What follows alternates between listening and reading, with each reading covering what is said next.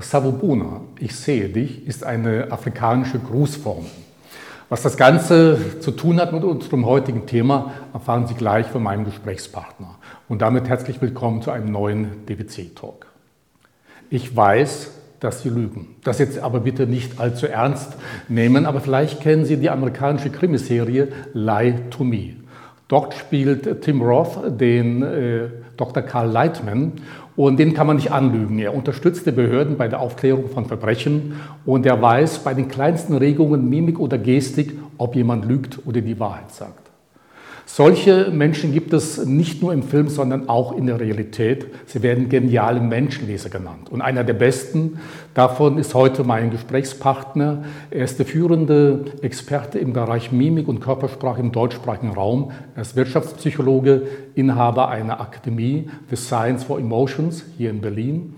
Und ich freue mich auf das Gespräch mit Dirk Eilert. Ich mich auch. Vielen Dank für die Einladung. Dirk, äh, wahnsinnig spannendes Thema. Ich habe beim Lesen deines Buches, was dein Gesicht verrät, ich habe es bewusst jetzt ein bisschen die Einleitung anders gemacht. Ich wusste nicht, dass es so spannend sein kann, Menschen äh, zu lesen. Und bei der Gelegenheit auch noch was auf deinem Buch vermerkt ist. Du hast auch in einem äh, Kriminalroman, an einem Psychothriller äh, mitgewirkt. Sebastian Fitzek, ich glaube auch ein persönlicher Freund von dir, und da hast du ihn beraten, was das Ganze an Sachen Mimik äh, ja, ausmacht oder da geht es wahrscheinlich um irgendein Verbrecher oder so, genau. äh, den man dann lesen muss oder ähnliches. Äh, Dirk, ähm, als ich wusste, dass wir uns kennenlernen, habe ich mir natürlich auch Gedanken gemacht und da hat mich auch so ein bisschen komisches Gefühl beschlichen, weil ich nicht wusste, wie soll ich mich eigentlich verhalten und so.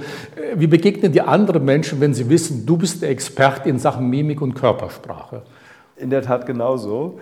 Ähm, es ist ganz, ganz faszinierend. Wir haben, äh, ich habe mit Sebastian Fitzek auch gerade eine große Lesetour gemacht. Und ich erinnere mich noch sehr gut an eine Frau, äh, die dann zur Signierstunde danach kam, nach der Show, und mich anguckte und sagte, Sie sind der Mann, vor dem ich Angst habe. Also es ist in der Tat ein sehr häufiger Satz, den ich höre. Und was ich dann antworte, ähm, ist in der Tat Saubona. Ich sage immer, es geht gar nicht darum, andere Menschen zu durchschauen oder ihnen die Maske runterzureißen, sondern es geht darum, andere Menschen besser zu verstehen. Und diese afrikanische Grußformel Saubona heißt eben so viel wie, ich sehe dich mit deinen Gefühlen, mit deinen Wünschen, mit deinen Hoffnungen, ich sehe dich als Lebewesen und darum geht es im Kern. Und dann erzähle ich manchmal noch eine kleine Geschichte, die mir selber passiert ist in meinem Leben. Und zwar mit meiner Familie. Das ist jetzt etliche Jahre her. Wir waren abends gemeinsam essen, das war in Spanien. Ähm, und ich weiß noch, dass ich an dem Tag joggen war und ich erinnere mich deswegen so gut daran, weil ich wahnsinnigen Hunger hatte. Und wir haben alle warme Brötchen vorab bekommen, jeder eins. Und ich hatte meins ganz, ganz schnell gegessen und hatte aber immer noch Hunger. Und dann meine Tochter saß neben mir, die war damals fünf, drehe ich mich zu meiner Tochter und sage, Schatz, darf ich dein Brötchen vielleicht haben? Und dann guckt sie mich an und sagt, ja, Papi, darfst du. Und macht genau das, was ich gerade gemacht habe. Sie hat ganz minimal den Kopf geschüttelt. Und ich habe das damals gesehen und habe gesagt, bist du dir sicher? Und dann guckt sie mich an und sagt, können wir vielleicht noch eins bestellen? ja, und, und das ist ein schönes Beispiel. Da merkt man, es geht nicht um Durchschauen, es geht darum, ich sage mal, einen Raum für mehr Wahrhaftigkeit zu öffnen. Mimikresonanz, der Blick für Körpersprache, für mimische Signale, für die stille Sprache, ähm, ist für mich eine Chance, anderen den Raum zu öffnen, ihre Bedürfnisse, ihre Gedanken, ihre Gefühle einfach ja, offen zu legen. Und wenn man das wertschätzend anspricht, dann entsteht eine andere Atmosphäre. Und darum geht es mir im Kern. Und wenn ich das erzähle, dann sehe ich bei den meisten Menschen dann, wie die zuvor noch angespannten Schultern sich, sich langsam lösen, ein Lächeln ins ja. Gesicht kommt. Und das ist mir wahnsinnig wichtig, weil ich finde, die Haltung, die man hat hinter Methoden, hinter Techniken, auch hinter dem Einsetzen von Körpersprache, dem Achten auf Körpersprache, da finde ich die Haltung einfach wahnsinnig wichtig. Könnte ich dich jetzt austricksen eigentlich? Wenn ich mir jetzt vornehme, okay, ich verändere jetzt meine Mimik oder meine Körperhaltung so, dass ich dich ein bisschen in die Irre führe, ist das möglich? Naja, ich, also es hängt davon ab, was du machst und wie du es machst. Ja. Wenn du die Körpersprache aufsetzt, dann ähm, ist das definitiv auffällig, weil wenn wir Körpersprache spielen, ja, also wenn ich jetzt zum Beispiel mit dir rede und ich fange jetzt hier an, äh, so zu gestikulieren und Rhythmusgesten zu machen, dann wirkt das sehr komisch, weil der Körper nicht mehr synchron arbeite. Das kann man manchmal bei Politikern beobachten, die im Medientraining gesagt bekommen, mach mal ab und zu die Faust, das wirkt energisch oder mach mehr Rhythmusgesten, das äh, steigert deine Überzeugungskraft. Und dann sieht man, es ist nicht kongruent, es passt nicht zur Tonlage, es passt nicht zur Mimik und dann ist es auffällig. Du hättest nur eine Chance und diese Chance bestünde darin, dass du deine Emotionen veränderst, deine Gefühle veränderst. Also Beispiel, sagen wir mal, wir haben eine wichtige Präsentation vor uns und wir merken, wir sind aufgeregt und wir denken, hey, ich möchte jetzt selbstbewusst, selbstsicher wirken.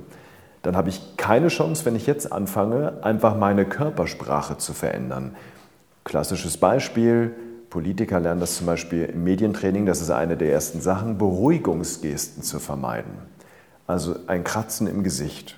Ja, das ist ein klassisches Stresssignal, aber jetzt kommt ein ganz entscheidender Punkt. Das hier machen wir nicht, damit andere sehen, dass wir gestresst sind, sondern diese Selbstberührung machen wir, um uns selbst zu beruhigen. Und wenn ich die jetzt unterdrücke und weglasse, kommt der Stress woanders raus. Dann steigt zum Beispiel die Blinzelrate oder ich fange an, hier unruhig hin und her zu rutschen oder, oder ich mache das, was ich gerade gemacht habe, Wortwiederholungen. Also der Stress kommt irgendwo durch. Das heißt, du hättest nur eine Chance, du müsstest deine Emotionen verändern. Aber, und jetzt kommt das große Aber, selbst Schauspieler, die das ja par excellence beherrschen, schaffen das nicht in dem Moment, wo vom Skript abgewichen wird. Also in dem Moment, wo ich dir Fragen stellen würde, mit denen du nicht rechnest, würde sich wieder das Innere offenbaren und damit äh, können wir sagen, hättest du keine Chance, weil es ist zum Beispiel auch ein Mythos, dass es ein Pokerface gibt. Es gibt kein Pokerface. Aber könntest du, äh, hast du überhaupt Zugang zu Casinos? Ich meine, gerade Poker, du könntest ja eigentlich jeden lesen dann. Ja, und das ist in der Tat ein Gebiet, was mich gar nicht interessiert. Was mich interessiert Zum Glück ist, vielleicht für die Casinos. Zum Glück vielleicht. Was mich interessiert, ist vielmehr das Thema Empathie. Ähm, wie können wir empathischer sein? Wie können wir auf die Bedürfnisse achten anderer? Wir haben einen gemeinnützigen Verein, mit dem wir an Schulen gehen, ehrenamtlich mit Kindern, mit Lehrern trainieren. Mir liegt das Thema einfach wahnsinnig am Herzen, auch in der Wirtschaft. Wie kann ich als ähm, Service-Mitarbeiterin, als Service-Mitarbeiter unausgesprochene Beschwerden bei der Kundin. Bevor du da weitermachst, Dirk, ich möchte unsere Zuschauer, Zuhörer ein bisschen neugierig machen, was sie heute erwartet, worüber wir sprechen. Äh, zum einen natürlich, äh, wie, wie kann ich Mimik, Emotion beurteilen in Corona-Zeit, Videokonferenzen, Online-Konferenzen. Die Menschen sitzen anders da, wirken anders. Also wie gelingt es mir da, Menschen äh, zu lesen? Wie erkenne ich, was du eben erwähnt hast, unausgesprochene Einwände beim Verkauf oder auch die sogenannte innere Kündigung, wenn ein Mitarbeiter oder Mitarbeiterin schon für sich beschlossen hat, zu gehen, aber es nicht laut kundtut oder anderes. Oder ähm, ganz spannend, außerhalb vielleicht ein bisschen des beruflichen, geschäftlichen Bereichs, äh, hast du auch, du hast so Körpersprache-Hacks in deinem Buch immer wieder genannt und warum sie die Augenbrauen abrasieren sollten, wenn sie vorhaben unterzutauchen, fand ich ganz spannend, habe das zwar nicht ja. vor, aber sehr, sehr wichtig. Und äh, woran erkennt man eigentlich, ob man beim ersten Date die Rechnung bezahlen sollte oder nicht? Und ganz spannend finde ich auch, wie Sie in 30 Sekunden die Persönlichkeiten eines anderen Menschen erkennen können. Also ich denke, uns erwartet eine ganze Menge spannender Dinge. Beginnen wir mal mit der Mimik. Es gibt hier Mimik und Körpersignale. Kann man sagen, okay, Mimik ist jetzt das Entscheidende wenn ich die Mimik lesen kann, kommt es gar nicht jetzt so darauf an, wie ich mich jetzt bewege, verhalte.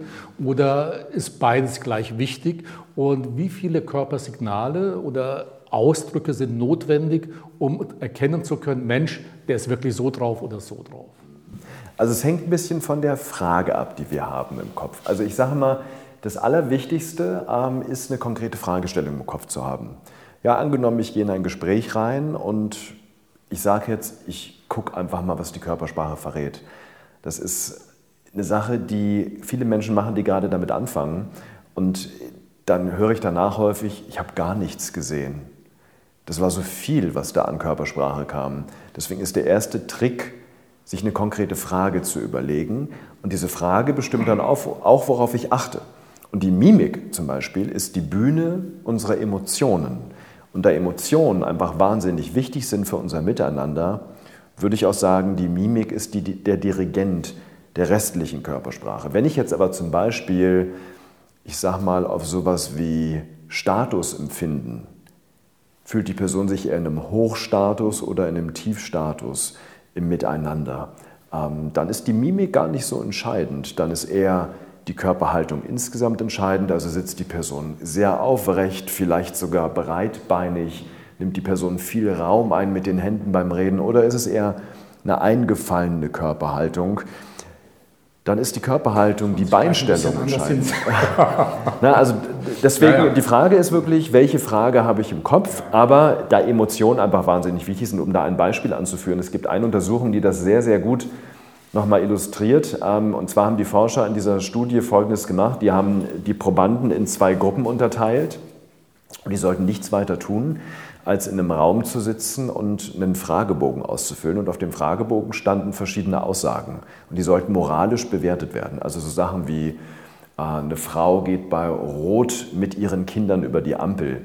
Ähm, ein äh, Mitarbeiter nimmt sich jeden Tag von Arbeit äh, einen Bleistift der Firma mit nach Hause und behält ihn. Etc. etc. Oder ein Mann betrügt seit drei Jahren seine Frau. Und dann sollte, sollten die Probanden sagen, auf einer Skala von 0 bis 10, wie moralisch verwerflich ist das? So, und das Interessante war, Raum Nummer 1 war ein ganz normaler, gut gelüfteter Raum. In Raum Nummer 2, wo die anderen Probanden saßen, haben die Forscher vorher Pupsspray versprüht. Ja, das heißt, es roch subtil nach Furz. So, und ich hätte das nicht erzählt, wenn es keinen Unterschied gemacht hätte. Das Interessante ist, dieser subtile Geruch nach Furz hat natürlich, das kann sich jeder vorstellen, ein Gefühl des leichten Ekels hervorgerufen.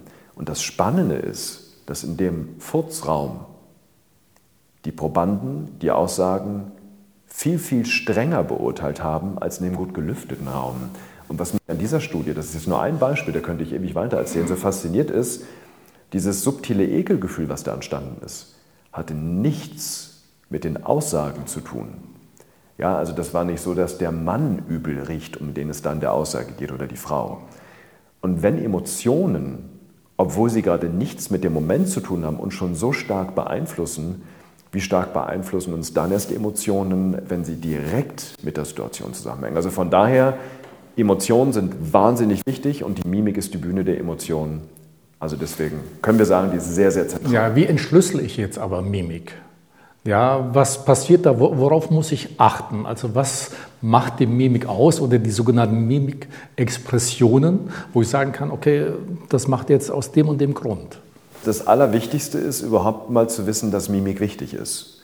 Ja, weil ich erlebe im Alltag häufig das Gegenteil. Ich check aus dem Hotel aus und die Rezeptionistin fragt mich, wie es mir gefallen hat im Hotel und guckt dabei in den Computer.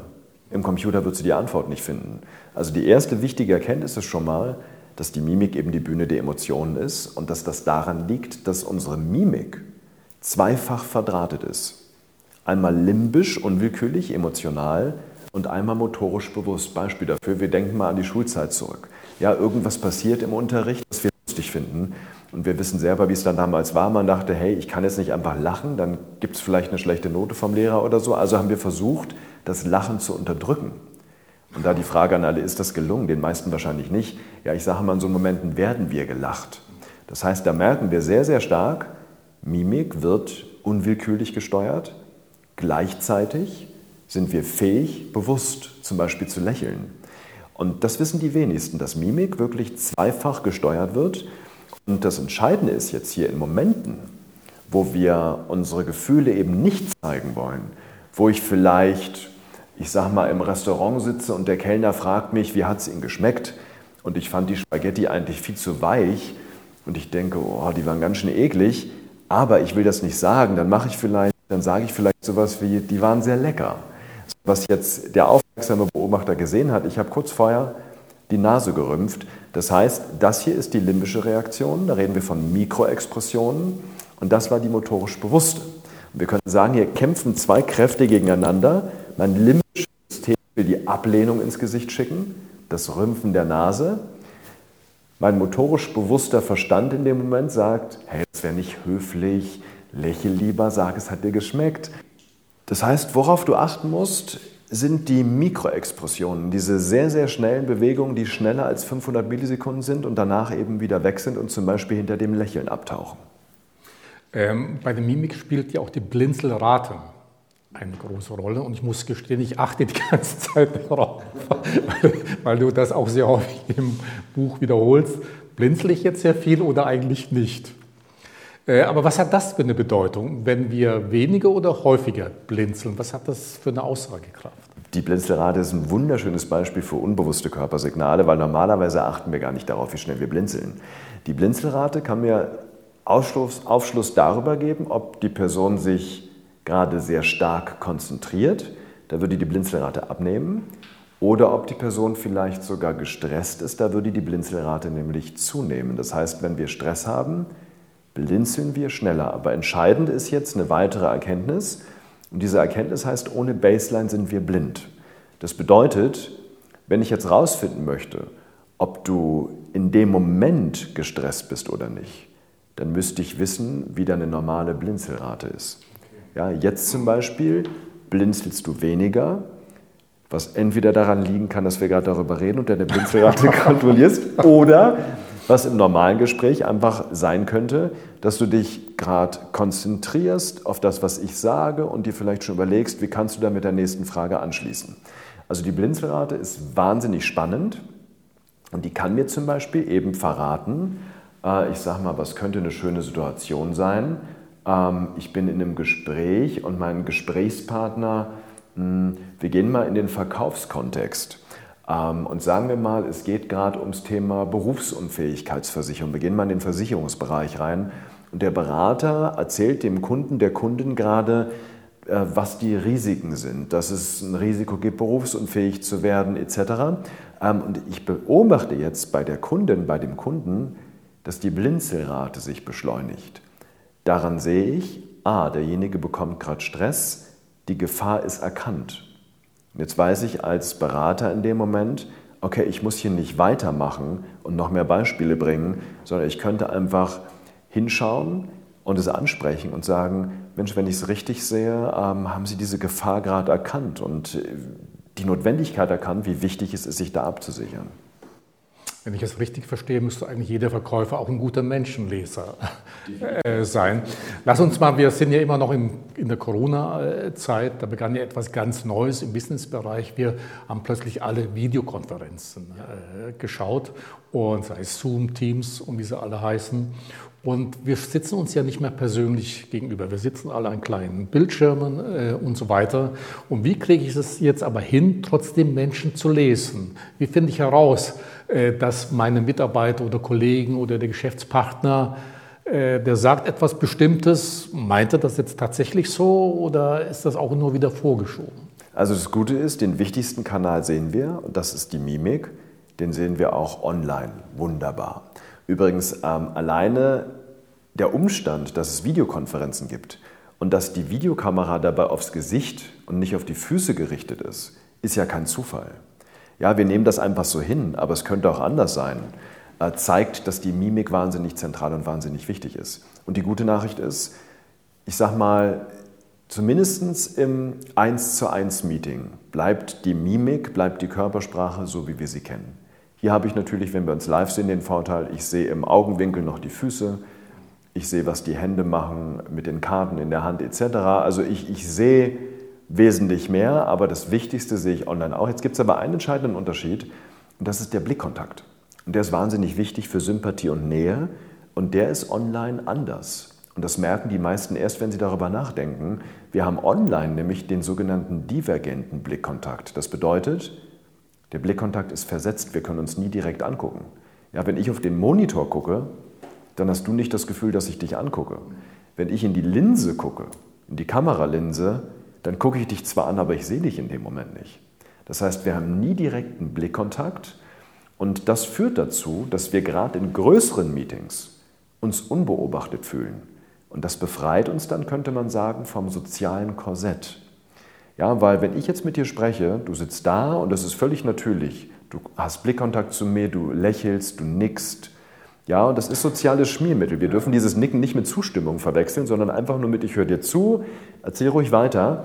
Ähm, online, soziales Korsett ist weg, wir fühlen uns unbeobachtet, fällt dieses soziale Schmiermittel weg, was dafür sorgt, dass derjenige, der präsentiert, unter Umständen sogar Stress bekommt, weil er in Gesichter guckt, keiner fühlt sich angeguckt und alle sitzen da und bewegen sich nicht.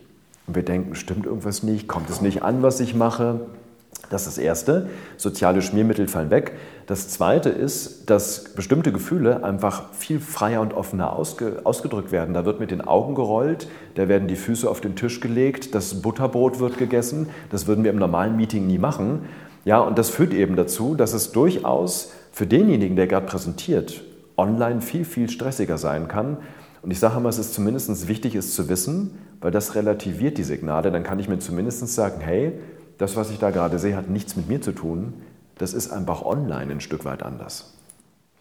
Ähm, du hast eben über Füße auch gesprochen, die wir in der Regel bei Videokonferenzen nicht äh, äh, sehen. Äh, aber selbst darauf sollte man achten. Aber wie achte ich darauf, wenn ich sie gar nicht sehe? Also woran kann ich erkennen, was jetzt die Füße des anderen tun? Also das Gute ist, die Füße sind nicht der relevanteste Kanal. Die Füße können mir ein paar Informationen mehr geben und ich würde sagen, es sind im Kern, ja, ich sag mal, zwei Sachen. Das erste ist das Statusempfinden. Das sehe ich aber auch an der Körperhaltung, darüber hatten wir gerade schon mal geredet. Also Menschen, die zum Beispiel die Füße sehr eng zusammenstellen, haben in der Regel in dem Moment ein niedriges Statusempfinden, also fühlen sich ein Stück weit kleiner oder sagen einfach nur, ich spiele hier nicht die Hauptrolle, ich passe mich an, ich bin im Anpassungsmodus. Menschen, die sich eher breit hinsetzen mit den Beinen, sind eher in einem Hochstatusempfinden. So das Ganze, also da geht es auch um Selbstsicherheit, Selbstbewusstsein. Das sehe ich aber zum Beispiel auch in der Körperhaltung. Ist die Person aufgerichtet oder eher eingefallen? Da habe ich den Ersatz der Körperhaltung. Das nächste ist aber die Aufmerksamkeit und das ist durchaus spannend. Das heißt, die Richtung, in die die Füße zeigen, aber bitte Achtung, ganz wichtig, nur wenn die Füße den Boden berühren, nicht wenn ich die Füße jetzt überschlage, das ist ein Mythos. Das hast du bestimmt auch schon mal irgendwo gelesen, dass, das, dass die Richtung, in die ich die Füße überschlage, was mit Sympathie zu tun hat. Ja, dass ich jetzt hier, derjenige wäre mir sympathisch, der wäre, das ist völliger Mythos, ja, überhaupt nicht belegt durch Studien. Was aber belegt ist, und ich bringe mal ein Beispiel, ähm, stell dir mal vor, wir beide würden uns im Flur begegnen. Ja, wir laufen aufeinander zu und ich spreche dich an. Und jetzt würdest du stehen bleiben, ich bin jetzt hier, dich zu mir drehen, aber die Füße bleiben nach vorne gerichtet, der Unterkörper auch, nur der Oberkörper ganz leicht und der Kopf dreht sich zu mir. Jetzt wüsste ich, du hast nicht viel Zeit, weil deine Aufmerksamkeit, die Füße zeigen quasi die primäre Aufmerksamkeit an, bleiben nach vorne gerichtet. Wenn du dich hingegen mit dem ganzen Körper und den Füßen zu mir drehen würdest, wüsste ich, okay, du widmest, mich, du widmest deine Aufmerksamkeit jetzt voll mir. So, und das hilft mir natürlich. Das sehe ich jetzt online natürlich nicht nur angedeutet, weil es natürlich, ja, und ich bin jetzt da in der Kamera drin, deswegen wird man das jetzt gut sehen. Wenn ich jetzt so sitzen würde, würde man auch sehen, irgendwie ist der Unterkörper hier in eine andere Richtung. Äh, und dann wüsste man, da muss irgendwas sein weil ich drehe mich kurz zu dir, aber eigentlich geht es in die Richtung. Das hat man zum Beispiel mit Ärzten gemacht. Das war eine Studie, wo man Patienten ins Arztzimmer gesetzt hat und das Ganze gefilmt hat und gefilmt hat, wie der Arzt mit den Patienten redet. Und man konnte prognostizieren, dass wenn der Arzt am Computer gerade noch was tippt und sich nur so hindreht, dass er sich gleich wieder so hindrehen wird. Während, wenn der Arzt wirklich dem Patienten die volle Aufmerksamkeit gegeben hat, hat er sich voll auch mit den Füßen in die Richtung gedreht. So, und das ist das Einzige. Ja, und das kriege ich quasi auch online mit an den Drehungen, ja. die ich beobachte. Und deswegen sind das die einzigen Sachen, die die Füße verraten. Also Statusempfinden. Das zweite ist die Aufmerksamkeit. Ähm, und wenn ich das im Kopf habe, dann reicht mir der Rest der Körpersprache auch aus. Wir hatten ja noch ein anderes Instrument in der Corona-Zeit, teilweise heute noch, die Maske. Ja. Bis hierhin, man sieht nur noch die Augenpartie. Ja, was mache ich dann? Also manche hat man auch gar nicht mehr erkannt, dann, wenn man sich irgendwo begegnet ist. Aber, aber wie viel schwieriger ist es dann äh, zu wissen oder zu erkennen? Manche mussten ja auch im Büro mit Maske herumlaufen. Äh, wie ist jetzt der Mitarbeiter oder die Mitarbeiterin drauf? Also also Was gar passiert nicht, da? Gar nicht wirklich schwieriger in der Tat. Also die, die Maske nimmt zwar den Mund weg, aber die wichtigsten Signale sind eher an den Augenbrauen zu finden. Die Maske ist nur in einer Situation ein Problem. Und zwar, wenn ich, sagen wir mal, auf einem Business-Treffen bin und da sind ganz viele Menschen, die ich noch nicht kenne. Weil jetzt fällt nämlich ein Signal weg, was wir eigentlich bräuchten, das ist das Lächeln. Und es gibt zwei Arten des Lächelns, um es ganz grob zu vereinfachen. Einmal das höfliche, soziale Lächeln, das ist kein schlechtes Lächeln, das heißt einfach nur, ich bin höflich, freundlich. Und dann das Lächeln aus Freude. Und der Unterschied zwischen beiden ist, wenn ich höflich lächle, heben sich nur die Mundwinkel. Wenn ich aus Freude lächle, lachen die Augen mit. Und das ist natürlich ein Problem. Wenn ich die Menschen noch nicht kenne, wäre es zu viel verlangt, wenn ich sage, die freuen sich, dass sie mich sehen. Das heißt, was wir normalerweise machen, wenn wir andere Menschen kennenlernen, ja, wir beide kennen uns noch nicht, wir sind irgendwo, ähm, ich spreche mit jemandem, jetzt guckst du mich an, ich gucke zu dir und jetzt würde ich dir normalerweise zulächeln und du würdest sehen, hey, da kann ich hingehen, wir können ein Gespräch aufnehmen. Du lächelst zurück und ich sehe, Mensch, dann lass uns doch mal ins Gespräch kommen. Mit Maske wäre dieses Lächeln komplett verborgen. Und das fällt dann weg. Das ist in so einer Situation fatal. Wenn wir beide uns aber schon kennen würden, dann wäre das egal weil ich weiß, wir mögen uns, wir können gut miteinander, dann gehe ich zu dir hin, wir fangen an zu sprechen. Und jetzt ist das Entscheidende, die wichtigsten Signale sind ohnehin an den Augenbrauen. Die Augenbrauen werden viel, viel unbewusster, unwillkürlicher gesteuert. Wirkliche Freude zum Beispiel sieht man am Lachen der Augen, nicht am Mund. Trauer sieht man am Hochziehen der Augenbraueninnenseiten, so wie ich es gerade mache. Dann bilden sich hier im, im Stirnbereich Querfalten. Ärger sehen wir auch im oberen Gesicht. Ja, Angst, Sorge sehen wir dadurch, dass sich die Augenbrauen hoch und zusammenziehen. Das heißt, die wichtigsten Signale, die wichtigsten Emotionen werden kulturübergreifend nur über die Augen, nur über die Augenbrauen vermittelt und nicht über den Mund. Aber warum sollte man sie sich abrasieren, wie ich am Eingang gesagt wenn man untertauchen möchte? Warum sind die dann so entscheidend? Ja.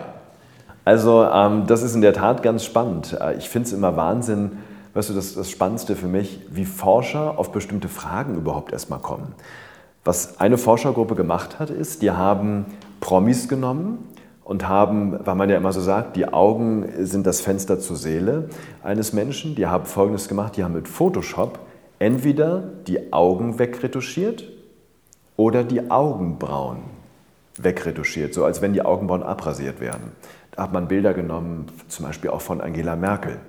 Und das Spannende war, die Probanden hatten mehr Schwierigkeiten, die Person zu erkennen, wenn die Augenbrauen wegretuschiert waren, als wenn die Augen wegretuschiert waren. Sodass wir sagen können, die Augenbrauen sind nicht nur wahnsinnig wichtig für die Emotionen, für die, für die Erkennung, wie fühlst du dich gerade, sondern die Augenbrauen sind auch wahnsinnig wichtig fürs Thema Identität, dass mich andere auf der Straße wiedererkennen. Und deswegen habe ich so salopp geschrieben in meinem Buch, wenn Sie untertauchen wollen, rasieren Sie sich die Augenbrauen ab.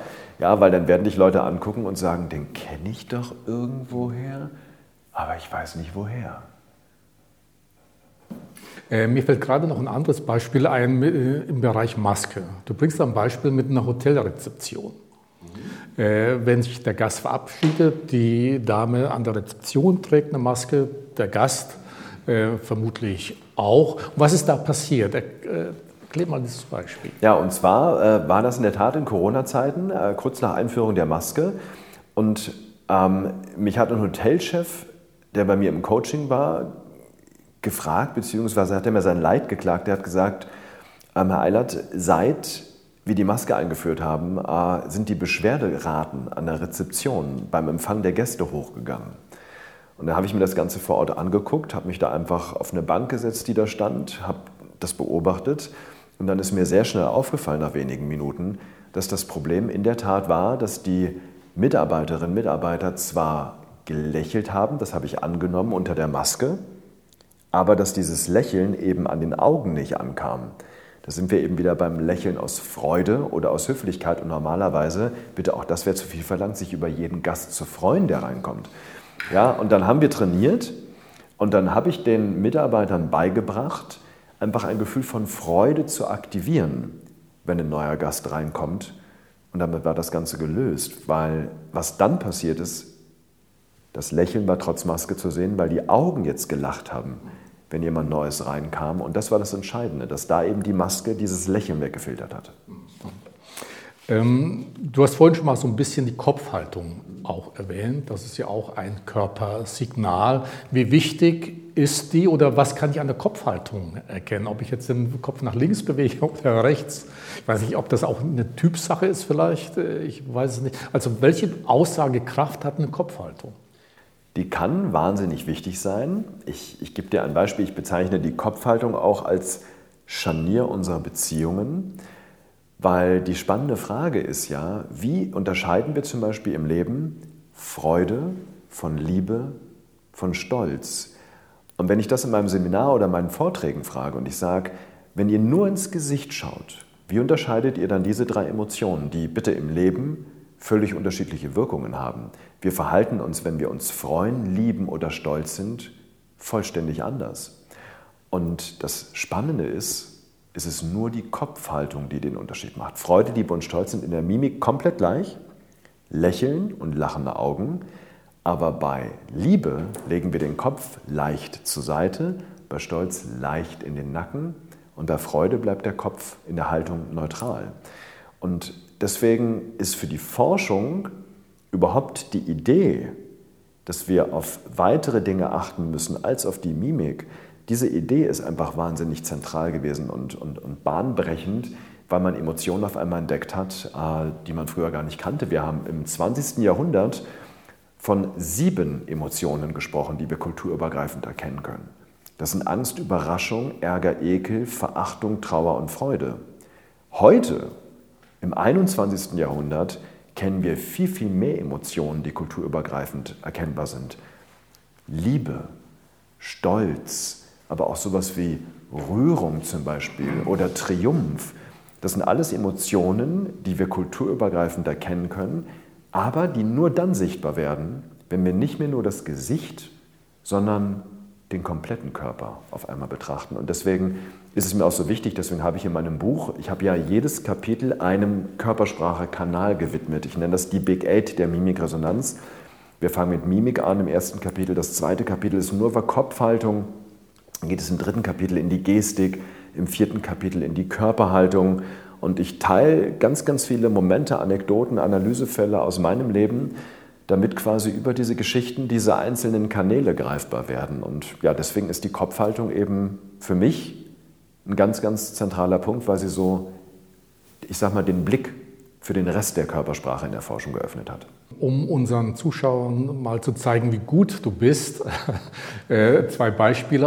Äh, ähm, ich habe gelesen, du hast mal bei einem Speed Dating mitgebracht. Das heißt, du wurdest eingeladen, wo Paare zusammengekommen sind, die sich gegenüber saßen, sich kennenlernen sollten. Und du solltest dann herauskriegen, werden die sich nach diesem Speed Dating nochmal wieder treffen oder nicht. Du hattest eine Erfolgsquote, glaube ich, von 93 oder 94 Prozent, was ich ganz spannend fände. Ich weiß nicht, ob man darauf wetten kann bei RTL, der Bachelor. Leider du hast siebenmal in Folge die Gewinnerin vorhergesagt.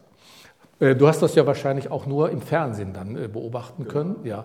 Also auch übers Fernsehen ist es möglich, genau zu erkennen, das wird wahrscheinlich die Gewinnerin äh, sein. War das eine besonders große Herausforderung für dich? Denn die haben dich ja eingeladen, um genau das zu erfahren. Ich meine, du bist der Experte.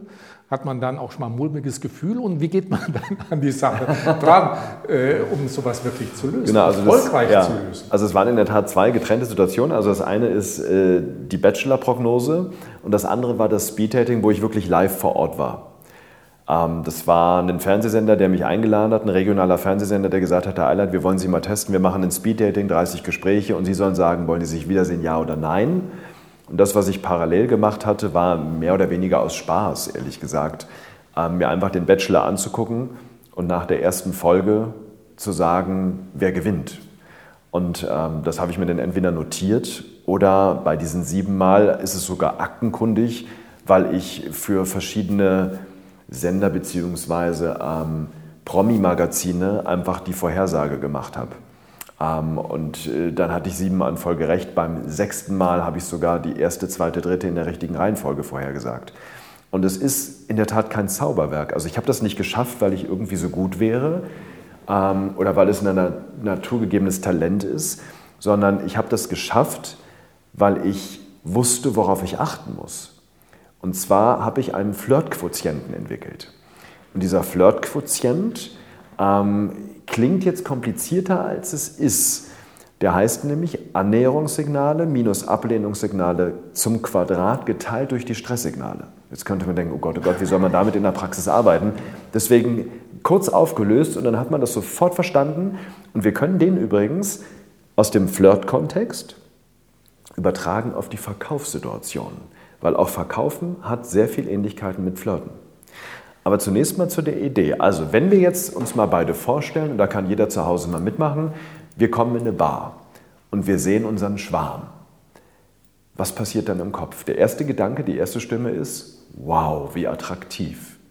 Aber die zweite Stimme sagt, oh Gott, mach jetzt bloß keinen Fehler. Ja, diese beiden Impulse sind da. Das eine ist unser Belohnungsnetzwerk, das anspringt, und das zweite ist unser Stressnetzwerk. Das heißt, ich brauche jetzt zwei Impulse, zwei Systeme, die ich in der Körpersprache beobachte. Annäherungssignale und die Stresssignale. Und meine Theorie war, das im gleichen Verhältnis. Deswegen habe ich in der Formel, die ich den Flirtquotienten nenne, Annäherungssignale durch die Stresssignale. Und wenn diese Formel ungefähr 1 ergibt, ist das Ja sehr wahrscheinlich. Ich habe nur Strichliste geführt. Das heißt, die Kandidaten steigen aus der Limousine aus, treffen den Bachelor zum ersten Mal und ich zähle die Annäherungssignale und ich zähle die Stresssignale. So habe ich das bei dem Speeddating auch gemacht und die Trefferquote spricht für diese Formel.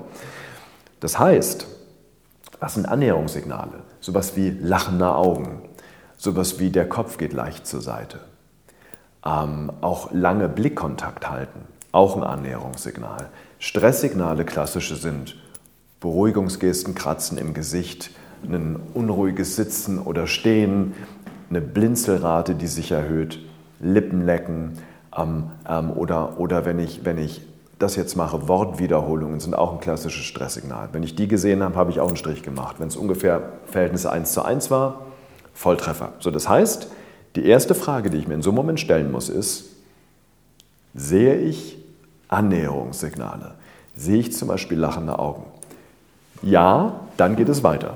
Die zweite Frage ist, Sehe ich auch Stresssignale? Sehe ich auch Aufregung? Wenn ja, geht es weiter. Wenn nein, ist es wahrscheinlich nur Sympathie, aber keine wirkliche Anziehung.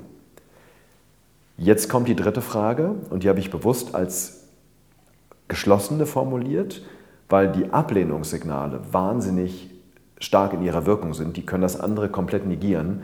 Die dritte Frage ist, sehe ich auch Ablehnungssignale. Ablehnungssignale, da werden wir gleich noch zu sprechen kommen, ja, sind so Sachen wie Ablehnung direkt, Rümpfen der Nase, kurzes Hochzucken der Oberlippe oder vielleicht sogar Signale für Verachtung.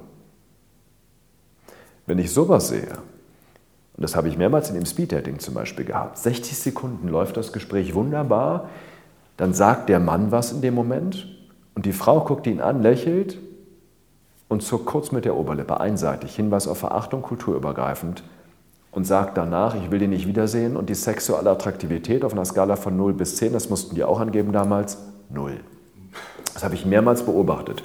So, das heißt, und jetzt übertragen wir das mal aus dem Flirten auf den Verkaufskontext. Da passiert nämlich genau das Gleiche. Wir stellen uns mal vor, bitte, es muss was Wichtiges sein. Ich will mir mein Traumauto kaufen. So was, welche Impulse habe ich jetzt? Ich habe einmal im Kopf, wow, was für ein tolles Auto. Aber mein zweiter Gedanke ist, hoffentlich klappt das auch. Hoffentlich haben die das Modell noch, hoffentlich kann ich es mir leisten. Hier habe ich wieder genau das gleiche, Annäherungssignale und Stresssignale. Wenn ich beides gleichzeitig sehe als Verkäufer, dann weiß ich, der Kunde hat eine sehr, sehr starke Anziehung in Bezug auf das Produkt. Wenn ich jetzt allerdings zum Beispiel den Preis nenne und ich sehe eine Verachtungsmikroexpression, dann weiß ich, ups, der Ofen ist wieder aus. Und deswegen ist das beim Thema Flirten wahnsinnig spannend. Deshalb weiß man auch, ob man die Rechnung So sieht es aus. Genau. Aber es ist auch in Verkaufssituationen wahnsinnig ja. spannend. Äh, du hast gerade eben Verachtung auch äh, erwähnt, was ich bei dir gelesen habe, was ich auch nicht wusste. Verachtung oder das Zeigen der Verachtung hat auch gesundheitliche Auswirkungen. Das heißt, äh, du schreibst, ähm, für mindestens sieben, äh, 24 Stunden wird das Immunsystem geschwächt. Bei dem anderen, den ich verachte. Das ist der Wahnsinn. Also Verachtung ist nicht nur ein Killersignal im Speeddating, es ist auch ein Killersignal in der eigenen Partnerschaft. Wenn ich das wiederholt beim anderen sehe, sollte ich mir schon mal Gedanken machen über den Scheidungsanwalt. Und es ist übrigens auch ein absolutes Killersignal für berufliche Beziehungen. Wenn ich als Führungskraft mit meinem Mitarbeiter spreche und ich sehe immer wieder Verachtung, subtil. Bitte, wenn der Mitarbeiter offen die Augen rollt, wenn ich was sage, dann ist es offensichtlich. Aber ich erzähle was und es zuckt kurz. Dann ist das ein Hinweis, dass der Mitarbeiter schon innerlich gekündigt hat. So, und das Interessante ist jetzt in der Tat das, was du gerade gesagt hast, und das ist wirklich dramatisch. Ähm, das sind einerseits Studien in der Partnerschaft, die man gemacht hat, aber auch in der Eltern-Kind-Kommunikation. Wenn Verachtung in der Kommunikation dominiert, dann ist es zum Beispiel so, dass in, den, in dieser Paarbeziehung Erkältungskrankheiten zunehmen. Verachtung hemmt wirklich das Immunsystem bei dem, der verachtet wird. Das kennt jeder, der gemobbt wird. Der Körper reagiert enorm stark und das bitte auch ähm, mal auf die berufliche Kommunikation legen. Das heißt, in Unternehmen, wo sehr stark über Leistung, vielleicht sogar über Verachtung derjenigen, die nicht so viel leisten, kommuniziert wird, entsteht ein gesundheitsschädigendes Klima. Ich denke da auch mal an Sportvereine. Ja, da habe ich schon Trainer, ohne da Namen zu nennen, Fußballtrainer analysiert, die danach im Interview über ihre Spieler gesprochen haben und subtile Verachtungsexpressionen gezeigt haben. Und dann muss man sich nicht wundern, wenn die Verletzungsanfälligkeit steigt. Das ist ein wahnsinnig wichtiger Punkt. Und deswegen, ähm, das auch für alle übrigens, die jetzt denken, oh Gott, darf ich jetzt meinem Ärger keinen Ausdruck mehr verleihen? Darum geht es nicht. Das Interessante ist, dass Verachtung das eher ausprognostiziert. Und zwar mit einer Trefferquote von 93,6 Prozent laut Studien. Das heißt, wenn ich Verachtung immer wieder als Muster sehe, ist die Wahrscheinlichkeit, dass dieses Paar sich trennt, wahnsinnig hoch. Also halten wir fest, Verachtung ist einfach für das Miteinander in der Partnerschaft, in der Beziehung wahnsinnig destruktiv. Ähm, und ein anderer Gedanke ist in der Tat dabei jetzt noch das Thema Ärger. Wenn jetzt der ein oder andere denkt, oh Gott, ich darf jetzt keinen Ärger mehr ausdrücken in meinen Beziehungen, es geht gar nicht um Ärger. Das Spannende ist, Studien konnten zeigen, dass der Ausdruck von Ärger in einer Beziehung das Beziehungsaus überhaupt nicht prognostiziert. Wenn denn der Ärger wertschätzend und das Wichtige ist, respektvoll kommuniziert wird. Und Studien konnten sogar zeigen, dass ein konstruktiv ausgedrückter Ärger in einem Team die Leistung steigern kann. Also es geht nicht darum, immer nur, ähm, ich sag mal, den Schongang einzuschalten und alles schön zu reden, sondern man kann die Dinge auf den Punkt bringen. Aber wichtig ist, wir sollten dabei immer wertschätzend und respektvoll dem anderen gegenüber sein. Hätte sich vielleicht im letzten Jahr auch die deutsche Nationalmannschaft im Fußball ein Beispiel nehmen äh, können. Äh, du hast ganz kurz mal vorhin auch die innere Kündigung angesprochen. Gibt es da noch andere Signale, wo ein Chef erkennen kann, Mensch, dieser Mitarbeiter oder Mitarbeiterin ist eigentlich schon auf dem Weg zu gehen, spricht es nur nicht aus. Es sind in der Tat diese Verachtungssignale, die dafür entscheidend sind. Der Kontext ist allerdings auch noch entscheidend. Also das Spannende ist, diese Studien, die ich gerade erwähnt habe, hat man gemacht äh, beim sogenannten Konfliktgespräch. Das ist ein Gespräch, wo ich sage mal, das Liebespaar normalerweise ins Labor kommt. Das sind Studien von John Gottman, einem der führenden Beziehungsforscher in den, äh, in den Staaten.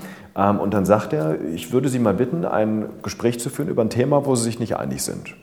Ja, und dann sagt der klassische Mann, wir sind uns überall einig. Dann sagt die klassische Frau, ich hätte da ein kleines Beispiel. So, und dann sind die nach fünf Minuten in der schönsten Diskussion.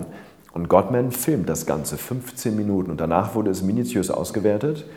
Und das Interessante ist nun eben, dass es hier diese Verachtung war, die als Muster aufgetaucht ist, die das eher ausprognostiziert hat. Also für die Führungskraft. Besonders in Momenten darauf achten, wo man mit dem Mitarbeiter mal nicht einer Meinung ist. Und wenn ich da immer wieder die Verachtung als Signal sehe, dann ist das ein Hinweis auf die innere Kündigung. Weil die Beziehungsstabilität, die Mitarbeiterbindung zeigt sich nicht unbedingt in den Momenten, wo wir uns einig sind, sondern vor allem in den Momenten, wo wir uns nicht einig sind. Also die Frage ist, wie viel, wie viel Uneinigkeit hält eine Beziehung aus? Und wenn eine Beziehung stabil ist, dann sehe ich auch in Momenten, wo eben ich anderer Meinung bin, trotzdem ein ja, entspanntes oder vielleicht eine Irritation oder eine Skepsis, aber ich sehe immer noch Respekt im Gesicht. Und das ist der entscheidende Punkt. Eine interessante Frage äh, habe ich noch gelesen, nämlich was kann ich von Cristiano Ronaldo beim Bewerbungsgespräch äh, lernen? Äh, ja, wie kann mir da der Fußballer helfen? Was kann ich lernen von dir? Ja, also ich glaube, äh, wir machen mal ein kleines Experiment. Jeder, der gerade zuhört, denkt mal kurz an Cristiano Ronaldo und vielleicht reicht das schon, um ein Bild zu kriegen. Wenn wir jetzt ein Bild von dem haben und ansonsten sage ich, wir denken mal an Cristiano Ronaldo beim Freistoß und ich glaube, dann hat jeder sofort dieses Bild breitbeinig dastehend, sich aufbauend. Das ist eine sogenannte High-Power-Pose. Und das Spannende ist, diese High-Power-Pose hat zwei Effekte. Der erste Effekt ist, wir fühlen uns selbstsicherer. Und das zweite ist, und das hat man in Studien untersucht, wenn der Freistoßschütze oder der Elfmeterschütze sich in so einer Powerpose aufbaut, dann kann das dazu führen, dass der Torwart eingeschüchtert wird und es erhöht in der Tat die Trefferquote des Freistoßes oder des Elfmeters. So, und das können wir jetzt aufs wahre Leben übertragen.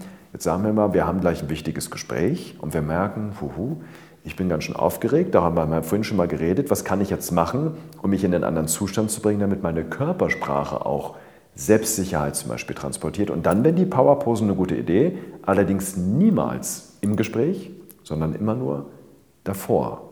Weil im Gespräch würde das sehr arrogant wirken. Was ich aber machen kann, ich gehe irgendwo hin, wo ich unbeobachtet bin, zum Beispiel auf die Toilette und stelle mich, dann sollte ich aber wirklich unbeobachtet sein, in die Toilette, breitbeinig, vielleicht noch die Arme in die Höhe, halte diese Powerpose für zwei Minuten und dann werde ich sofort merken, wie ich mich kraftvoller fühle. Und dann muss ich im Gespräch nur noch darauf achten, dass ich einfach statt eine einfallende, eingefallene Körperhaltung einzunehmen, ja, einfach gucke, dass ich aufrecht bleibe.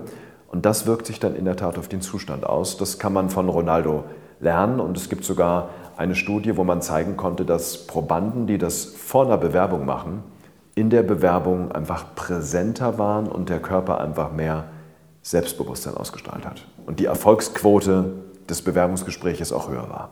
Stichwort Wirecard-Skandal. Ähm, Dirk, du wurdest auch von einer Privatbank gebeten, die Weihnachtsansprache von Markus Braun im Nachhinein zu beurteilen, ob man da schon hätte erkennen können, was da eigentlich los ist bei Wirecard.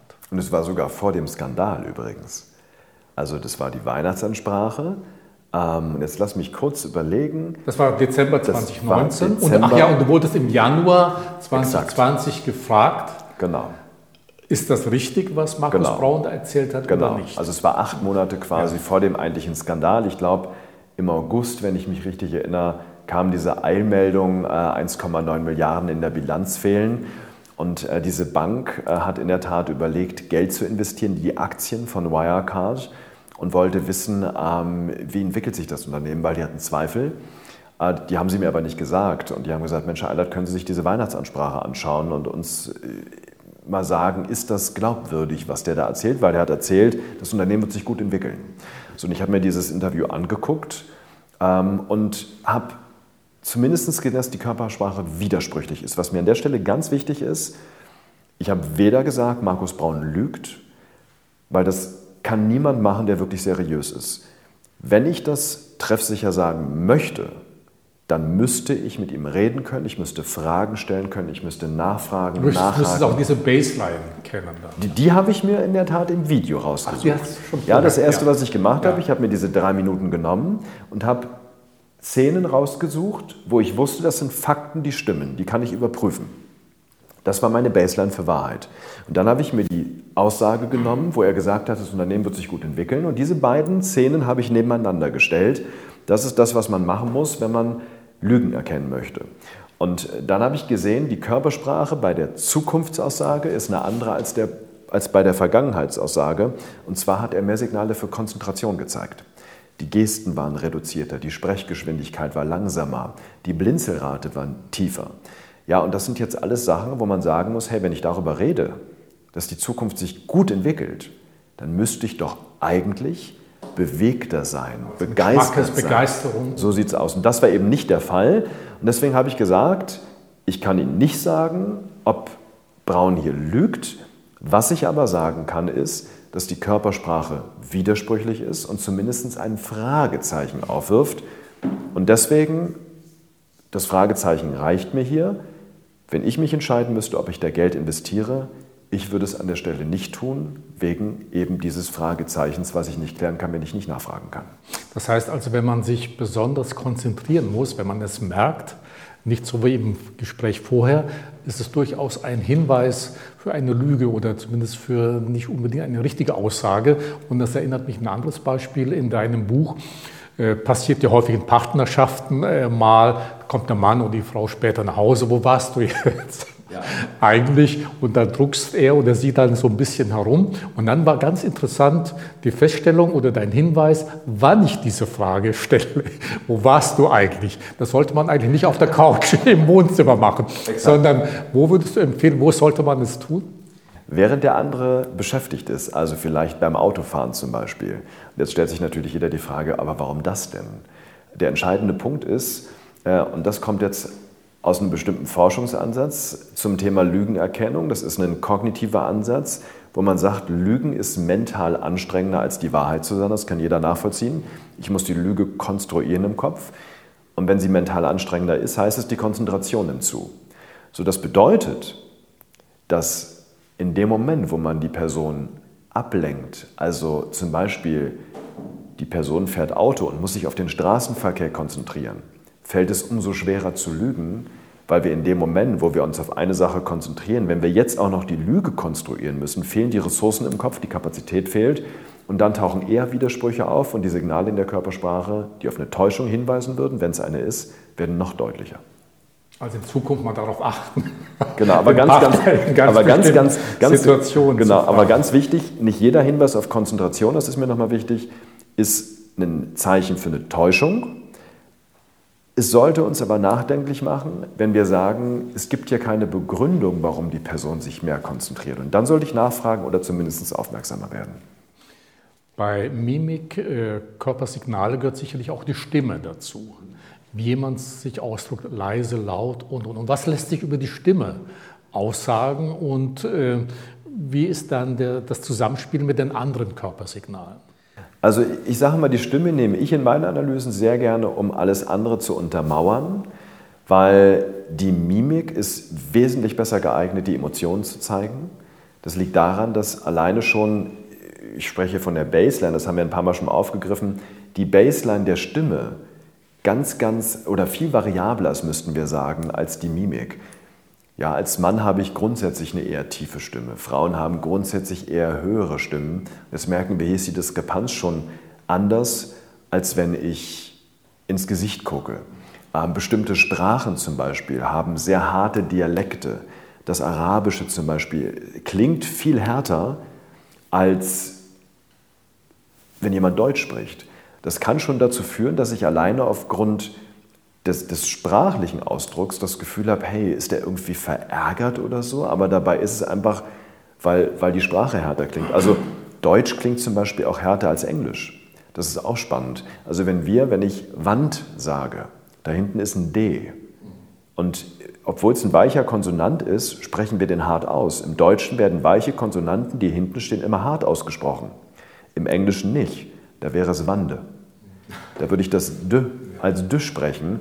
Das führt dazu, dass zum Beispiel für einen Amerikaner die deutsche Sprache auch viel härter klingt und damit viel formeller, struktureller als das Englische. Und davor müssen wir uns jetzt wahren, dass wir nicht aufgrund der anderen Sprache Rückschlüsse ziehen auf die Persönlichkeit oder gar auf die Emotionen in dem Moment. Also deswegen nehme ich die Stimme immer zum Verifizieren und um das zu untermauern, was ich in den anderen Kanälen schon beobachtet habe. Wir könnten jetzt noch eine ganze Menge mehr Beispiele bringen, Dirk. Also am besten ist es wirklich, dein Buch zu lesen. Was man sonst noch machen kann, dazu gleich mehr. Ich habe eingangs gesagt, es sei möglich, innerhalb von 30 Sekunden zu erkennen, welche Persön mit welcher Persönlichkeit habe ich es zu tun. Ja, wie mache ich das? Was passiert da? Also ich brauche einen Eindruck für die Baseline. Das heißt, ich muss ein Gefühl kriegen, wie ist dein Normalverhalten in deiner Körpersprache. Ich greife ein Beispiel raus. Ich achte zum Beispiel darauf, wie viel gestikuliert die Person. Völlig normal. Also nicht in einem Moment, sondern in den 30 Sekunden oder gerne noch länger, aber 30 Sekunden reichen in der Regel aus, es sei denn, ich habe eine Ausnahmesituation. Also wenn du gerade von was erzählst, wo du begeistert bist, dann wäre der Moment nicht geeignet. Wenn du gerade von was erzählst, was dich langweilt oder traurig macht, auch nicht. Ich brauche wirklich so einen Durchschnitt. 30 normale Sekunden. Dann habe ich alles, was ich brauche. Und wenn ich jetzt sehe, in diesen 30 normalen Sekunden Gestikulierst du recht viel mit den Händen, dann weiß ich, du bist eher extravertiert. Jemand, der introvertiert ist, wird, wie ich es jetzt gerade mache, viel weniger gestikulieren, der wird die Hände weniger beim Sprechen einsetzen. Und alleine diese Unterscheidung zwischen Extraversion und Introversion hilft mir schon mal. Ich habe bei dir zum Beispiel gesehen, als wir uns begrüßt haben, hast du einen sehr festen Händedruck gehabt, was auf eine Extraversion spricht. Jetzt kann ich als nächstes darauf achten, äh, wie viel bewegst du die Hände beim Gestikulieren und du bewegst die Hände auch relativ viel beim Gestikulieren, also weiß ich, okay, auch da ist eher eine Extraversion da. So, und das ist jetzt schon mal ganz, ganz entscheidend. Extraversion von Introversion, übrigens nicht nur im Berufsleben, wie extravertiert oder introvertiert ist mein Kunde, sondern ich nehme jetzt ein ganz anderes Beispiel, wir wechseln mal den Kontext, in der Schule. Ganz, ganz häufig bewerten Lehrer nämlich die Persönlichkeit und nicht wirklich die Mitarbeit. Beispiel, ich stelle der Klasse eine Frage und ich sage mal, wann hat Charles Darwin die Universalitätshypothese formuliert? Also diese Idee, dass Mimik kulturübergreifend und angeboren ist. Ich stelle diese Frage in die Klasse. Extravertierte funktionieren nach folgendem Modus. Die melden sich und denken sich, die Antwort wird mir schon gleich einfallen. Ja, ein Introvertierter denkt erstmal nach und wenn er die Antwort hat, meldet er sich. Das Problem ist, jetzt sind die Extravertierten schon drangenommen worden. Das heißt, ich müsste eigentlich sagen, ich stelle euch jetzt eine Frage, denkt bitte eine Minute darüber nach und dann frage ich euch, wer die Antwort hat. Dann schalte ich zumindest diesen Denkmodus aus und nehme den aus der Bewertung raus. Was ich jetzt immer noch nicht ausschalte, ist, dass es einem Introvertierten immer schwerer fallen wird, sich zu melden als einem Extravertierten. Ja, und alleine das zu berücksichtigen, jetzt bei Mitarbeitern, wie extravertiert, introvertiert ist jemand. Extravertierte zum Beispiel haben eine ganz andere ähm, Vorbereitung auf eine Präsentation.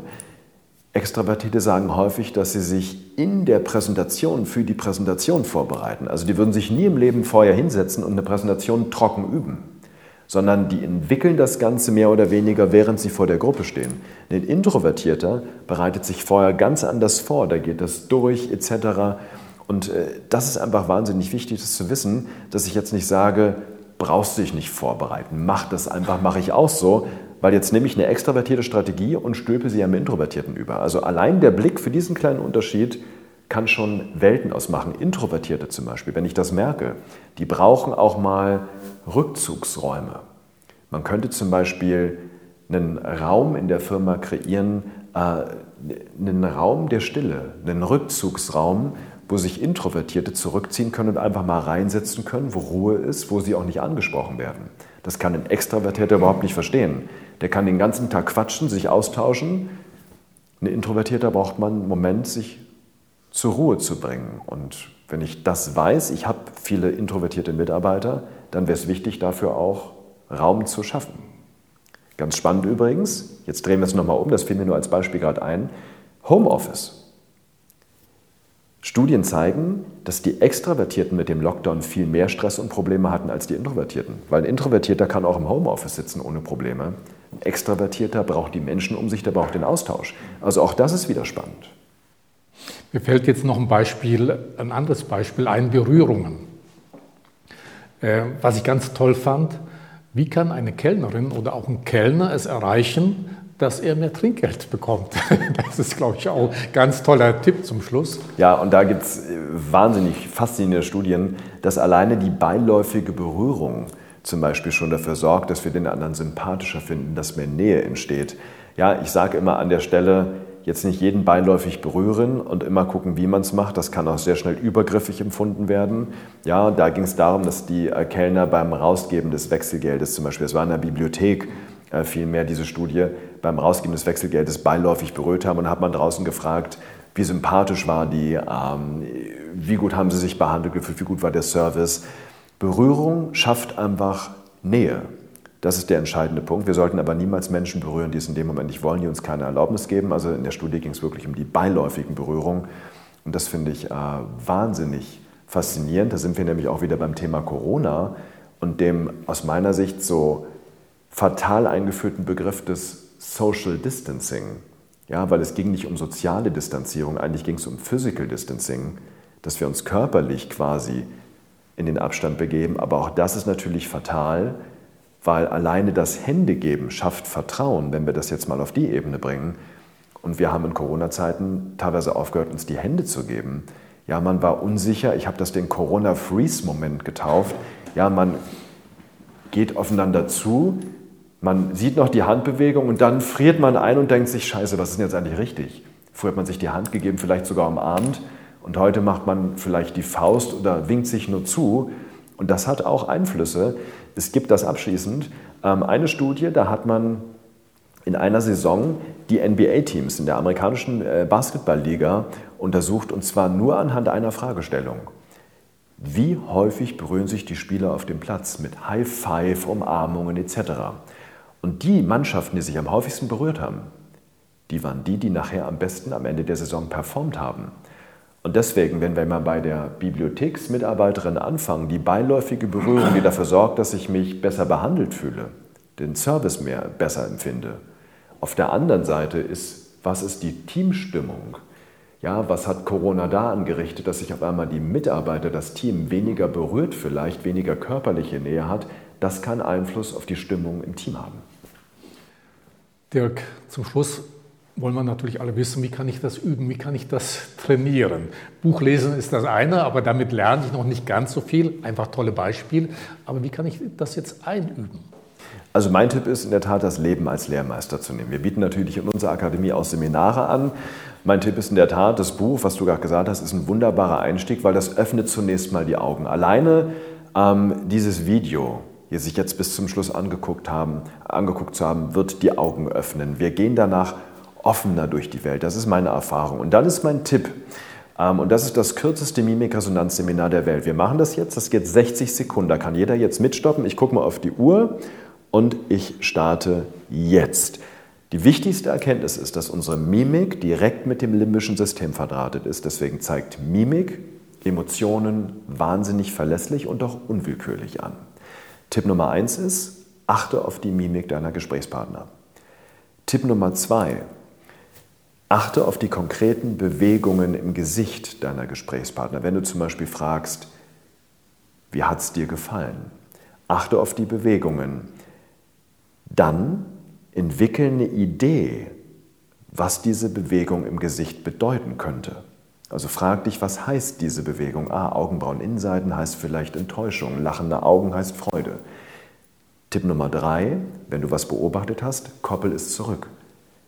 Wertschätzend. Ich habe das Gefühl, du machst dir gerade Sorgen.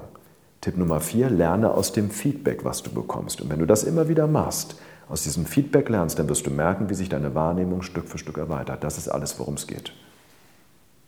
Exakt, glaube, 60, exakt, 60, exakt 60 Sekunden. Also herzlichen Dank für die wirklich faszinierende Reise in die Welt der Mimik und Körpersprache. Als Tipp einfach dein Buch lesen. Wir blenden auch mal äh, die Adresse deiner Akademie ein. Einfach dann mal bei sich melden, bei dir melden. Du machst auch viele Verkaufsseminare, glaube ich, für Unternehmen, um genau diese Dinge dann nochmal äh, zu lernen. Und ich glaube, du hast auch ganz zum Schluss in deinem Buch einen sehr wichtigen Punkt angesprochen wenn man diese Dinge lernt, die Kunst des Menschlesens, hilft es auch, Konflikte zu bereinigen. Also das gegenseitige Verstehen, das Miteinander, besser miteinander umzugehen, vielleicht auch in Situationen wie die momentane noch immer noch der Ukraine-Krieg und so weiter. Also insofern herzlichen Dank für dieses wirklich tolle Buch und die Anregungen darin. Und es bleibt mir dann eigentlich nur zu sagen an Sie, liebe Zuschauer, Zuhörer, Savobuna, ich sehe Sie.